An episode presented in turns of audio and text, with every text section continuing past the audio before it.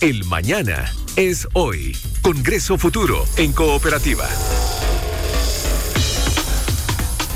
Y bueno, a propósito de los océanos, nos parece importante eh, hablar siempre de la naturaleza porque es fundamental. Y ahora vamos a conversar sobre ecología y diversidad, enfocándonos en cómo las especies exógenas pueden traspasar patógenos de animales a humanos, como ocurrió con el coronavirus, aunque con distinto nivel de impacto. Para eso estamos en contacto con Aníbal Pochat, investigador chileno del Instituto de Ecología y Biodiversidad y académico de la Universidad de Concepción. Aníbal, muy buenos días. Hola, Aníbal. Muy buenos días. Gracias por estar en Congreso Futuro. gracias a ustedes. Bueno, hace un tiempo lo conversamos, pero nos parece interesante recalcar esta relación que tiene la ecología con las epidemias o las pandemias. En un estudio que realizaste y que fue publicado por la revista Trends in Ecology and Evolution, nos adviertes de la importancia de la colaboración entre ecología y biomedicina para enfrentar futuras pandemias. Cuéntanos un poco sobre todos estos estudios y qué es lo que tenemos que conocer respecto de esto. Bueno, en, en, particular nosotros nos enfocamos, ha habido bastante énfasis, ¿no es cierto?, en la relación zoonótica, es decir, la llegada de estos patógenos desde poblaciones de animales silvestres hacia seres humanos, ¿ya? Y nosotros nos enfocamos en, este artículo también en qué podemos aprender de la, de la ecología de invasiones, que es el tema que, que trabajamos con, los, un colega argentino, Martín Núñez y Antonio Ricardi de, de Canadá. Y básicamente lo que queremos mostrar es que eh, el, eh, este virus, el SARS-CoV-2, es que produce el COVID-19, es básicamente igual que muchas otras especies invasoras. Se mueve con los seres humanos y mientras más se muevan los seres humanos, mientras más conectados estamos eh, físicamente, eh, más rápido se mueve este este virus, ¿cierto? Entonces, hay muchas cosas que podemos aprender desde la ecología de invasiones, porque nosotros en, en ecología de invasiones estudiamos especies invasoras, es decir, especies que llegan de un lugar a otro y se van eh, proliferando y produciendo impacto.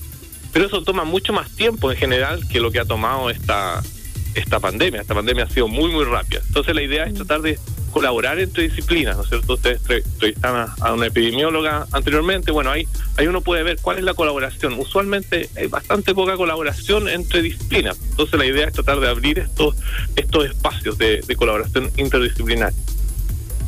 Aníbal, y en ese sentido, eh, tú lo decías, la, eh, el traspaso de, especies siempre ha estado en la historia, pero eh, parece que este coronavirus es como una oportunidad ideal para empezar a estudiar con más fuerza esto porque hay una cantidad de datos que antes no se había visto, se está expandiendo de una manera que no se había visto.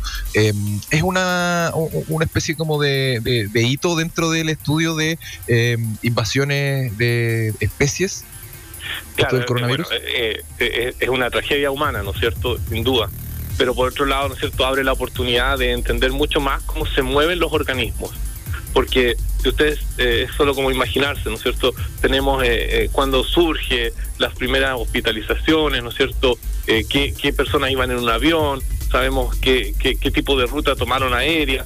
O sea, en este momento nosotros no tenemos acceso a todos estos datos, pero se están generando todos estos datos y en un momento después van a haber muchos años para poder analizar cómo, cómo surgió todo este proceso.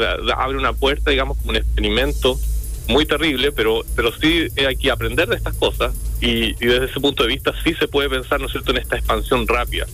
Eh, hagamos el paralelo que solamente en cinco o seis meses tenemos todo el mundo eh, de alguna forma ya, eh, con presencia del virus versus que una especie invasora puede tomar decenas hasta centenas, eh, cientos de años, digamos, en, en llegar a esos lugares. Entonces, es como un experimento en escala muy corta de tiempo.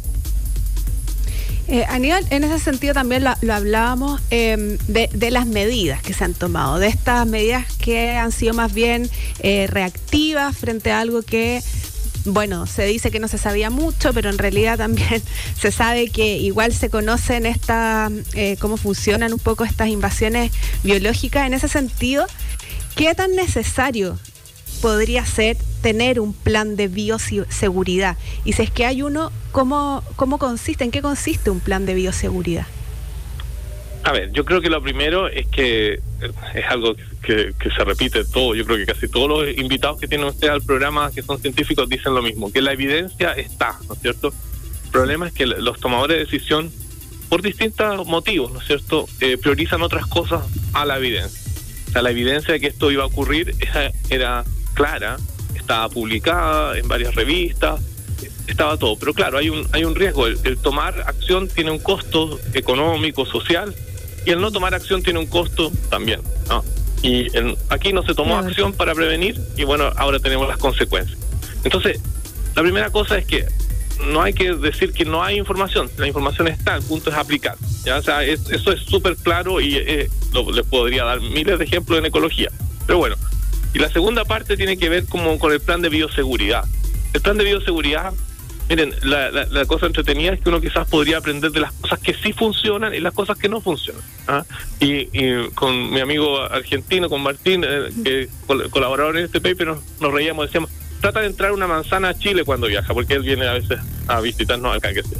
Y tú no puedes entrar con una manzana, ¿no es cierto?, que tenga un insecto adentro, ¿no? Porque te la sacan ahí, te pasan el, eh, el sac, te, correctamente, ¿no es cierto?, te revisa tu equipaje y, y te quita la manzana, incluso te multa.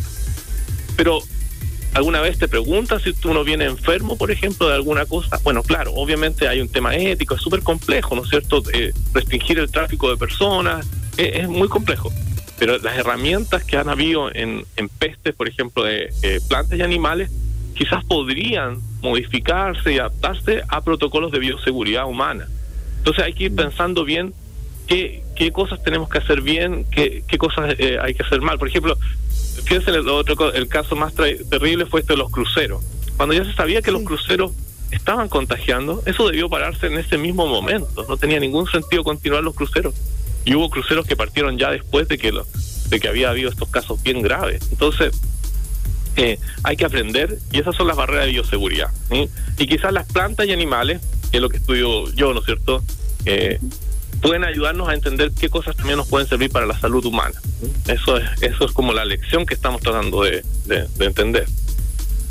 Aníbal, este mm, eh, movimiento de especies eh, se por distintos factores, por factores económicos eh, o, por otros factores. Eh, ¿Crees tú que es posible parar este, este, este movimiento, a mí me parece que no en realidad, porque en realidad es algo que casi parte de la naturaleza. Eh, pero te lo pregunto, por ejemplo, por, estas políticas que hay en China, por ejemplo, de donde sale el coronavirus, con estos mercados abiertos, con, con, muchos animales exóticos ahí en venta. Eh, ¿Eso, eso es una buena fuente de, de, de, infecciones o de, enfermedades? Claro, o sea, tipo? sí. Yo creo que tenemos que empezar a pensar en, en todas las escalas, como hablamos los ecólogos, ¿no es cierto? En, en escalas pequeñas, locales y escalas globales y, claramente hay que revisar todo lo que hacemos como sociedad. Yo soy más positivo, yo creo que uno puede seguir haciendo más o menos el 95% de las cosas que hace todos los días que hacíamos ante pandemia, pero, pero claro, quizás hay un 5% que es crítica que uno podría regular y que tiene que hacerlo mejor y que va a tener un costo, insisto, todo tiene costos y que hay que asumirlo, pero, pero los beneficios son altos. Y claro, bueno, obviamente hay cosas que se ha hablado bastante. el comer carne, eh, bueno, lo decía la panelista anterior, o sea, comer cualquier elemento crudo, obviamente, ¿no es cierto?, va, a ser eh, posible que haya una infección. Lo mismo pasa con, con todas estas carnes, por ejemplo, de, de silvestres. Eh, no puede ser que sigamos teniendo esto que, que, claro, que tenía un sistema de subsistencia en algunas comunidades muy aisladas, pero ustedes ahora pueden comprar incluso carne silvestre en, en, en Nueva York. O sea, ustedes pueden esto se trafica carne silvestre desde África, desde Asia hacia Nueva York. Entonces, imagínense, eso no debiera ocurrir. O sea, hay cosas que hay que cambiar el sistema y, pensarlas distinto. Y lo otro que tiene mucho que ver es, tener la conciencia de nuestros propios viajes y nuestra conectividad. Es súper complicado porque es, es la gracia de la globalización y yo creo que la globalización es súper buena en muchos sentidos, en términos de derechos humanos, en términos de, de, comunicación y todo. Pero claramente tenemos que pensar cómo nos conectamos de manera que sea sustentable en el tiempo. ¿no? Absolutamente. Eh, se, nos, se nos viene un, un, cambio de cultura, un cambio de paradigma y eso también es importante. Aníbal Pochat, investigador chileno del Instituto de Ecología y Biodiversidad y académico de la Universidad de Concepción, muchas gracias por estar esta mañana en Congreso Futuro y por supuesto siempre bienvenido a conversar sobre estos temas porque son interesantes y creo que nunca, eh, siempre es bueno estar avanzando y contando sobre estas investigaciones. Así que muchas, muchas gracias. Muchas gracias a usted, muy buen programa, muchas gracias. Chao Aníbal, muchas gracias. Abrazo. Hasta luego. Seguimos acercando la ciencia a todos. Congreso Futuro en Cooperativa.